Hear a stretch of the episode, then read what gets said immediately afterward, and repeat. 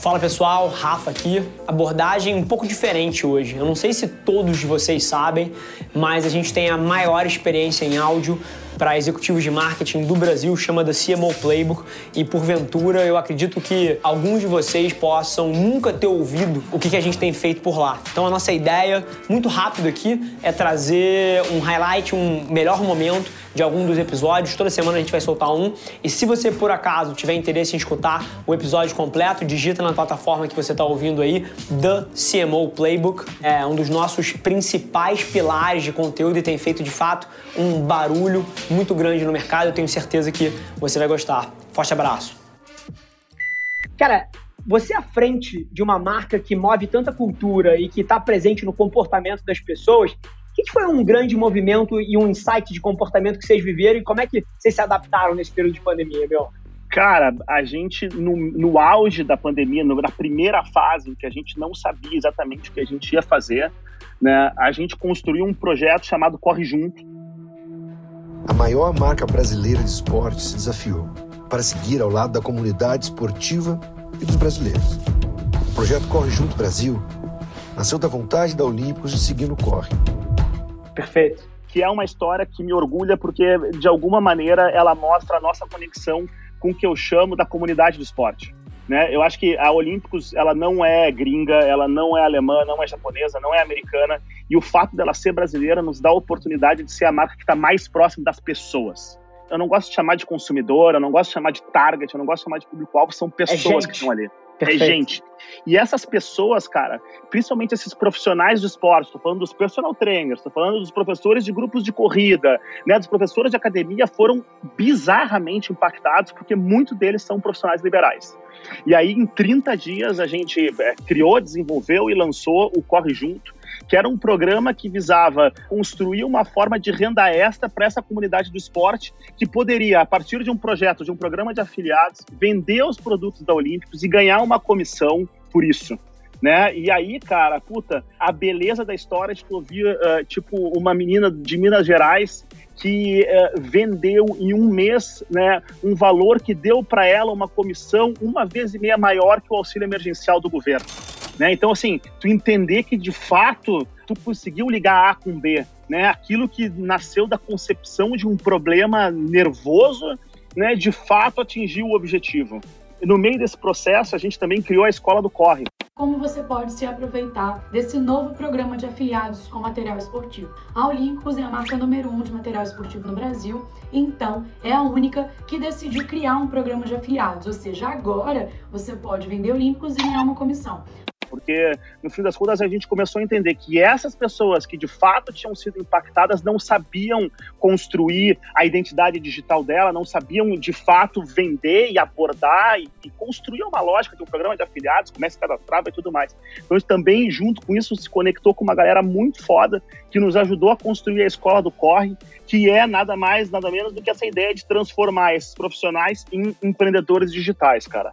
Acho que isso é uma baita de uma história que, no fim das contas, me orgulha bastante, porque eu acho que liga com uma história que eu curto, que é doing good while doing well.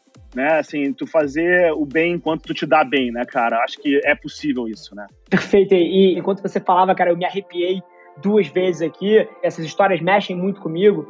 E é curioso, porque a gente vê cada vez as marcas mais abrindo o olho para o papel social que elas têm, né? A marca entendendo o seu impacto na sociedade muito mais do que a geração de emprego, muito mais do que a relação direta produto-pessoa. E acho que esses são dois exemplos brilhantes de como uma marca pode ser protagonista na vida das pessoas. E acho que um tema que seria quase que uma irresponsabilidade a gente não trazer nesse papo de agora é o que vocês fizeram com a ISO, né? A gente entrou na roda para fazer o nosso corre. Para lutar, para criar. E acima de tudo, para sonhar mas sonhar com os pés no chão, que é para poder correr atrás. Então, trazendo a Isa como diretora de criação da marca, que é uma figura incrível, uma, uma mulher brasileira incrível, que lidera um movimento puta, hiper importante dentro do Brasil.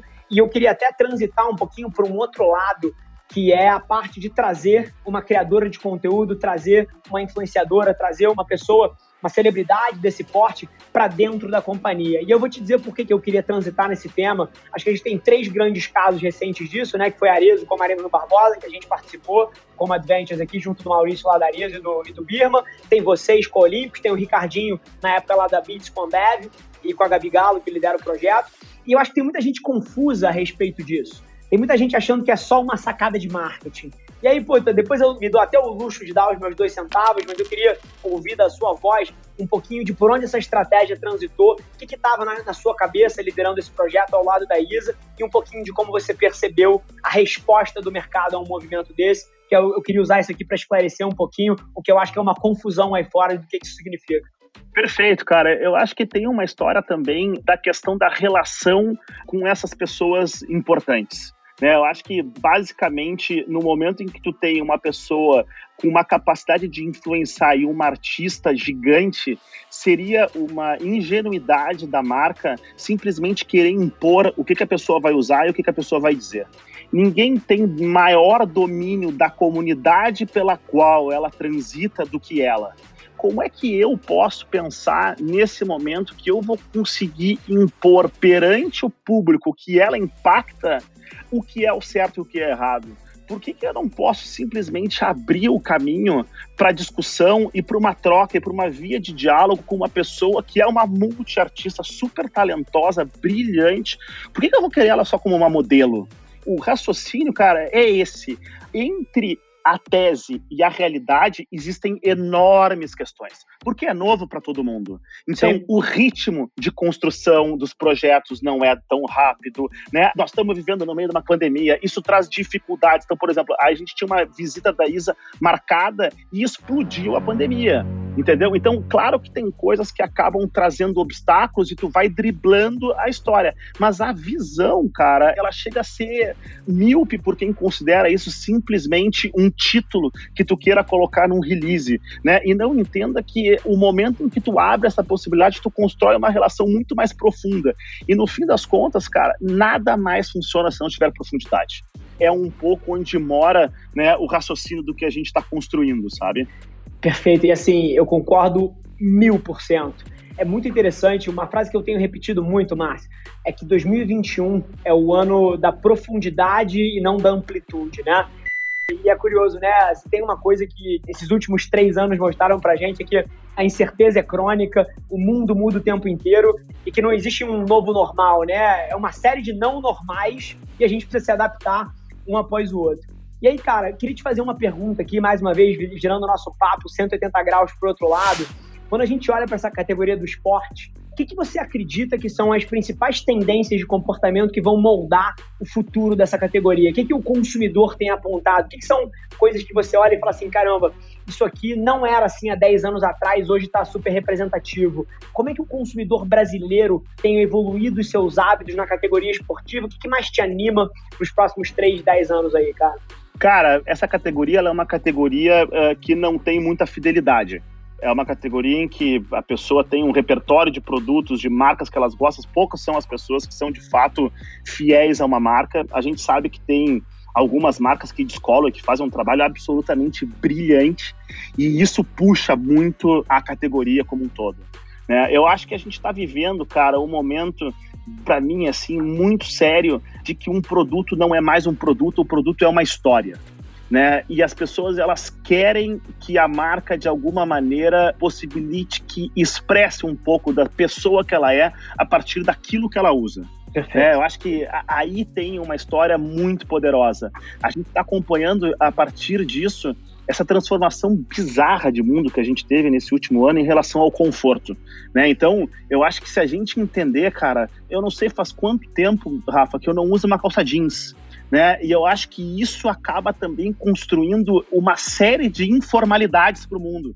Né, que vão acabar de fato transformando o mundo em que tu, um empresário, empreendedor, pode estar tá batendo um papo aí usando um boné e isso não mexe com a tua credibilidade. Né? Eu, e eu acho que isso, o lifestyle esportivo, está moldando uma nova era. né, em que no momento em que uma pessoa não precisa estar de terno e gravata numa reunião, ela provavelmente ela também não precisa seguir vários outros códigos. Substituindo o Rolex pelo Garmin, por exemplo. Exatamente. Isso é uma coisa que é uma, é uma das coisas que mais tem me chamado a atenção. Exatamente, cara. Então eu acho que isso é muito transformador e de fato vai impactar o mundo, vai impactar as próximas gerações. Bom, gente, super feliz que você ouviu esse trecho do The CMO Playbook, porque se você quiser ouvir o episódio na íntegra, é só você digitar no seu player, como eu falei, The CMO Playbook. Vai ser um prazer te receber lá na outra plataforma. Não esquece de se inscrever, sai episódio novo toda segunda-feira, trazendo um grande nome desse mercado para bater um papo comigo. E, sinceramente, independente de você trabalhar especificamente com marketing ou publicidade, eu tenho certeza que tem capacidade de agregar valor para qualquer executivo. Te espero lá. Um abraço.